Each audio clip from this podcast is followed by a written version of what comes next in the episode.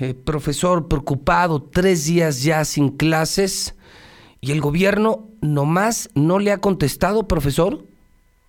Mire, hasta el día de ayer, a las, ya como a las 10 de la noche, recibí una llamada del secretario general de gobierno para solicitarme que nos reuniéramos el día de hoy para poder abordar la problemática del nivel de normales con todos los puntos que ahí están ya en su momento entregados a la autoridad educativa, pero fue hasta el día de ayer ya a esa hora que le menciono. Mientras tanto, el paro sigue.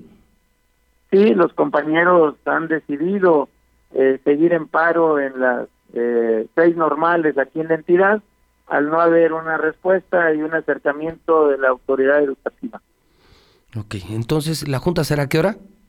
A las 10 de la mañana. 10 de la mañana. Bueno, lo busco a media mañana, profesor, para informar en la mexicana de lo que acuerden con, con este gobierno y se lo comunicaremos al público. Eh, mientras tanto, ustedes dicen de no llegar a un acuerdo, mañana sí sería generalizado el paro.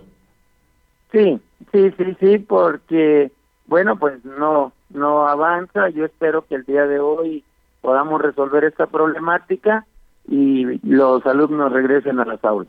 Ok, profesor, estamos atentos a lo que ocurra en esta reunión que esperamos sea altamente productiva por Aguascalientes. Ojalá les haga saber a estos señores lo que sirve, lo que vale la educación en un país y en una sociedad. Ojalá que lo entiendan, profesor. Bueno, yo espero que, que se resuelvan, los puntos ahí están, ellos ya lo saben desde la semana anterior y hoy tendremos que estar revisando cada uno de ellos para dar una respuesta a las demandas de los compañeros. Y quiero ser muy enfático que la organización sindical siempre va a estar respaldando a cada uno de sus agremiados en la problemática que se vaya presentando. Hoy estamos al lado de ellos porque para eso nos pusieron, para eso nos nombraron y esa es la decisión que vamos a tomar con todos los niveles. Estar respaldándolos siempre en cada una de sus Eso sí se lo reconozco. Qué bueno que hoy los maestros sí tienen a un líder que ve por ellos y por la educación y que no se hizo gato del gobernador como los anteriores, muy penosos líderes sindicales. Profesor Alviso, mi reconocimiento y ojalá, ojalá que lo resuelvan esto, por el bien de Aguascalientes y por el bien de la educación.